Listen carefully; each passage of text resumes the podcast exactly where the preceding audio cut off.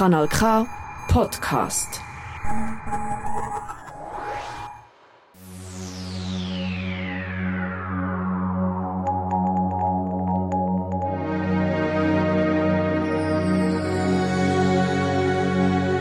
The Milky Way, a podcast about the universe.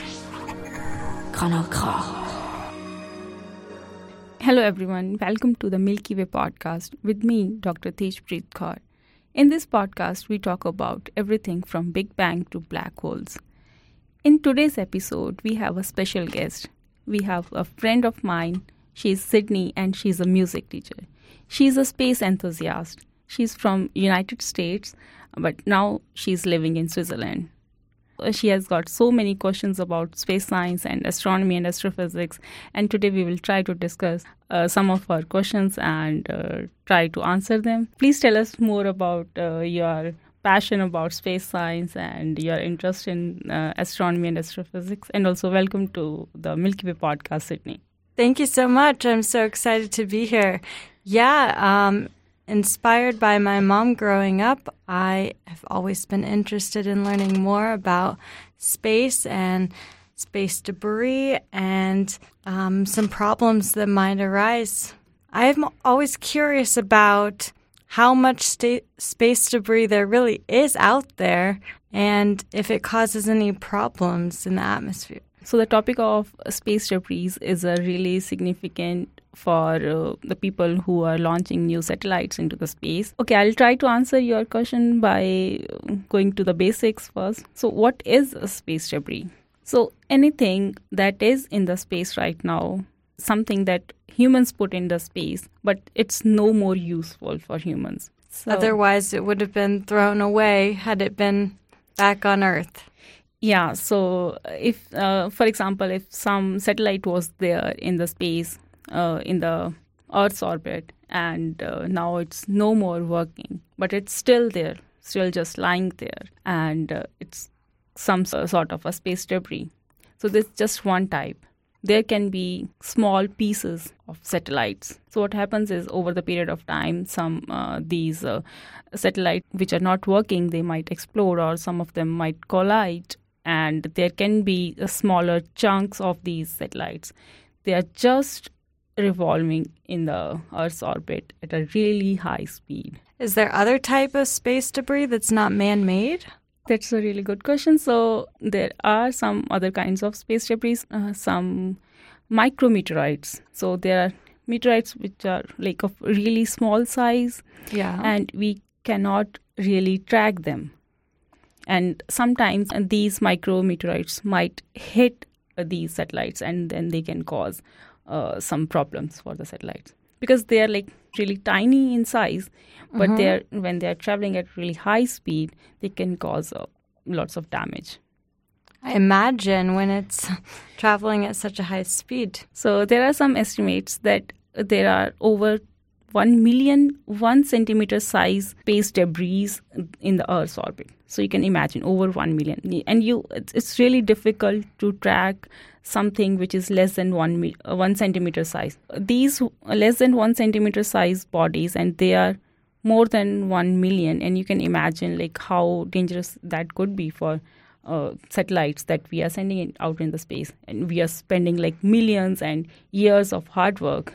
And then uh, it got hit by something like this and it's really difficult yeah there's potential when some, something is so small there's also probably the potential that it could do even more damage because it's so piercing yeah exactly. So these are just like smaller bodies like one centimeter size uh, things we are talking about. But there are bigger chunks of uh, satellites also which are in the space right now.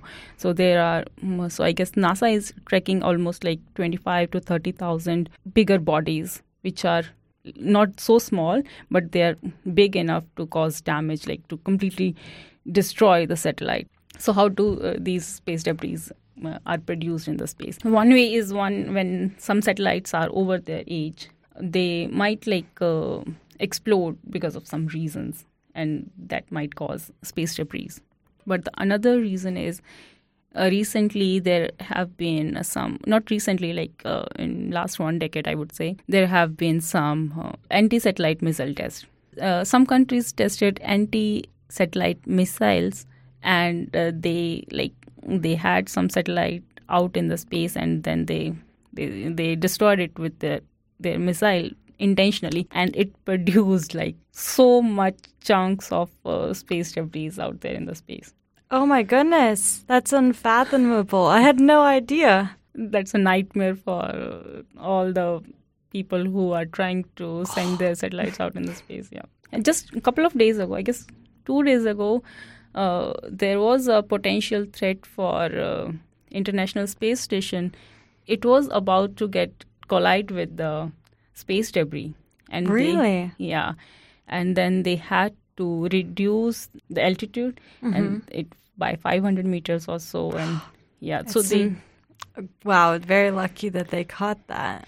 yeah so it, it happened uh, quite a few times they had to like change their orbit accordingly to avoid this kind of collision with uh, something Right, like you say quite a few times, but how often in a in a week or a year are we talking about? it has happened over like uh, two three times in a year till this time yeah Significant. yeah We're gonna need some like satellite air traffic controllers. yeah exactly i guess there are some kind of uh, uh, thing is already there but uh, yeah it's their job is going to get like really difficult if this keeps happening oh my gosh. have you watched the movie gravity Yes, I have. so i guess then Yeah. you uh, get the idea like in that movie like this happened so there was uh, some um, space debris coming just towards That's right. I forgot about that. yeah yeah it's, it's a really nice interesting movie so they had to like the uh, entire communication was like cut between earth and their satellite and then they had to like manage on their own and everything it's a really nice Mhm. movie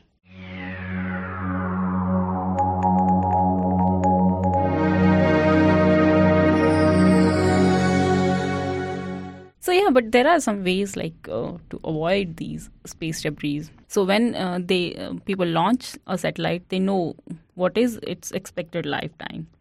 Okay. So how much fuel does it have? So how long it's going to go into the orbit? uh huh.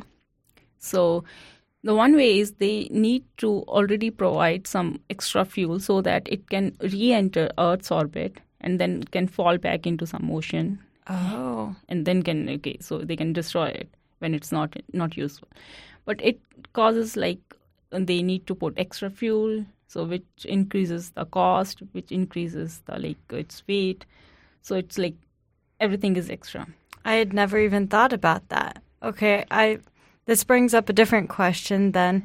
Um, is fuel required to keep it in orbit or not?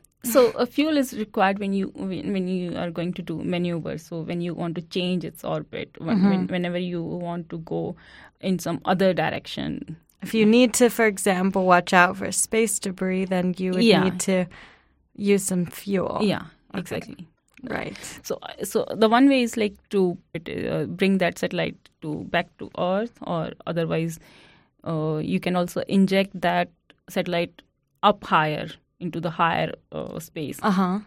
so so that like it don't get in the way of, uh, of other satellites that we are going to launch in future. Oh, super interesting. Okay. yeah. So, are there any projects being done right now to learn more about how we could clean up space debris? I don't know if there is anything going on to bring back stuff like uh, by collecting stuff. So it's a very difficult task. Um, so if the pieces are really small, so they can decay over the period of time Oh. because of the solar energy. So solar, okay. so solar radiation can decay them over the period of time.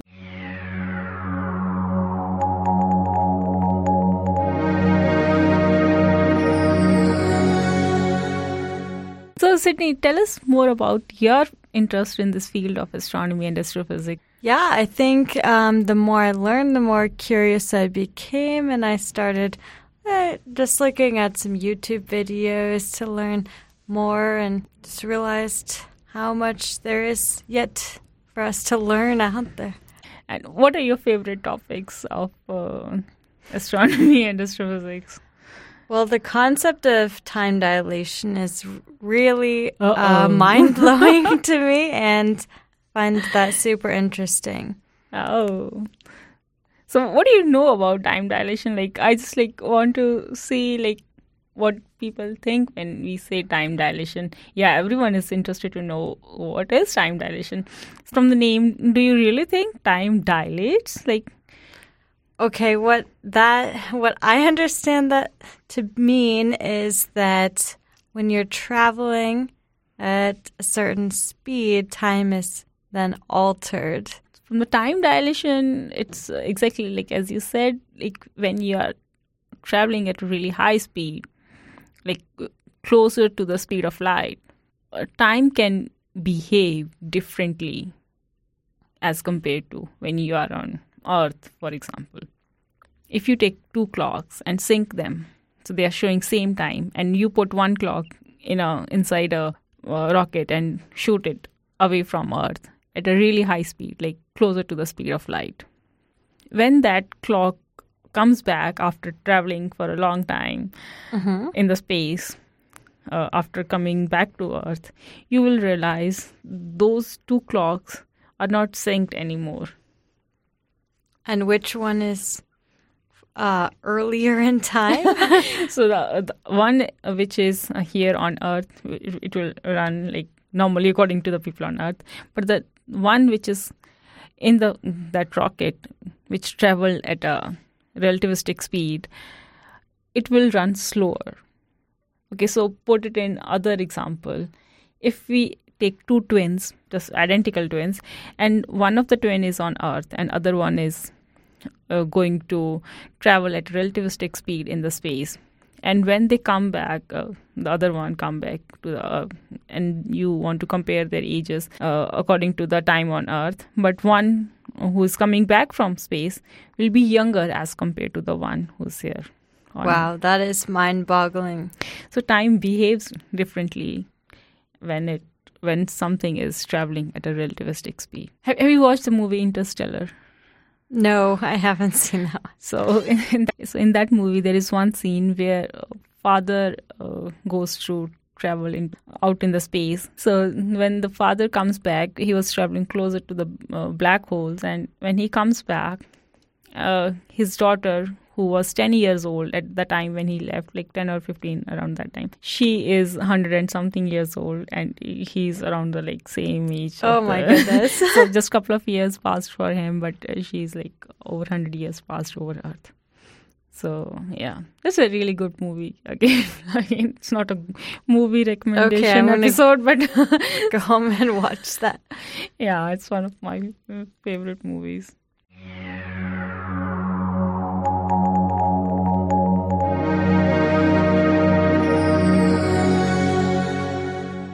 I'm curious then to know how faraway galaxies represent the solar systems of the past. Yeah, that's a really interesting question. So, okay, let's put everything in a reference. We are on Earth. Earth is part of our solar system. It has got some like so sun is at some distance from Earth, and when we are seeing sun, we see sun as it was eight and half minutes old. So the light takes eight and half minutes to travel from sun to Earth. Does that Ah, make sense? Yes. So, So the sun that we are seeing right now, eh, we should not look at sun directly, but practically the sun that we see right now is eight and a half minutes older, as if we talk about the time on Earth. Okay, so sun then so our sun, Earth is in solar system. Uh, we are seeing eight and a half minutes old sun, and our solar system is part of our galaxy. This galaxy Milky Way is much bigger than our solar system, and when we are uh, looking at the other edge of the galaxy, then we are seeing even older. Uh, when the right? stars that how we old seeing, are those stars? yeah. So one light year is a distance that light travels in one year. Yeah. So the things that we see, they are not how they are right now, but we are seeing those things as they were in the past. But some when something is really really far away, it like it if some star is shining and it it it's, it is giving us light. That right that light will take millions of years to reach us. And then we will see it right now. But if that star just like turns off its light Yeah. we won't realize this thing exactly the, at this moment. We will get to know about that this has happened after millions of years. So this gives us some some limitations but this gives us an opportunity to study the universe how it was when it was much younger in the past. So the light that we see from the faraway galaxies that light reaches us and then it tells us how those galaxies used to look like when the universe was 1 giga year old. Now universe is 13.7 giga years old.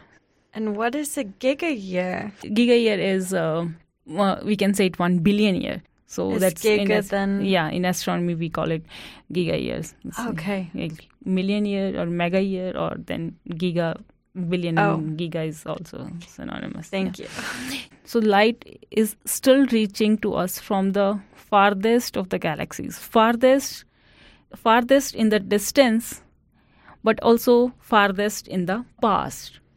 hmm So now you can imagine. Therefore, time and and yeah, distance are directly correlated, and we cannot alter that relationship. yeah, because we don't have any any means to get the information that can travel faster than light.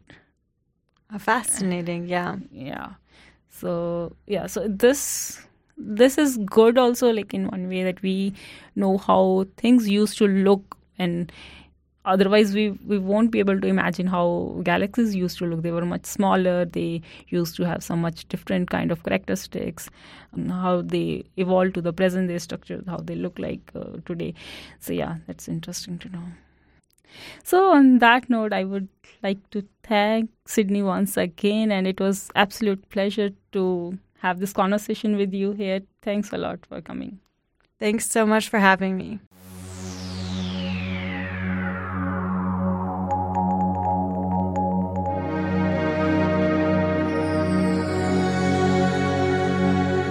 The Milky Way, a podcast about the universe. Kanal K. Das ist ein Kanal K Podcast gsi. Jederzeit zum Nachhören auf kanalk.ch oder auf deinem Podcast App.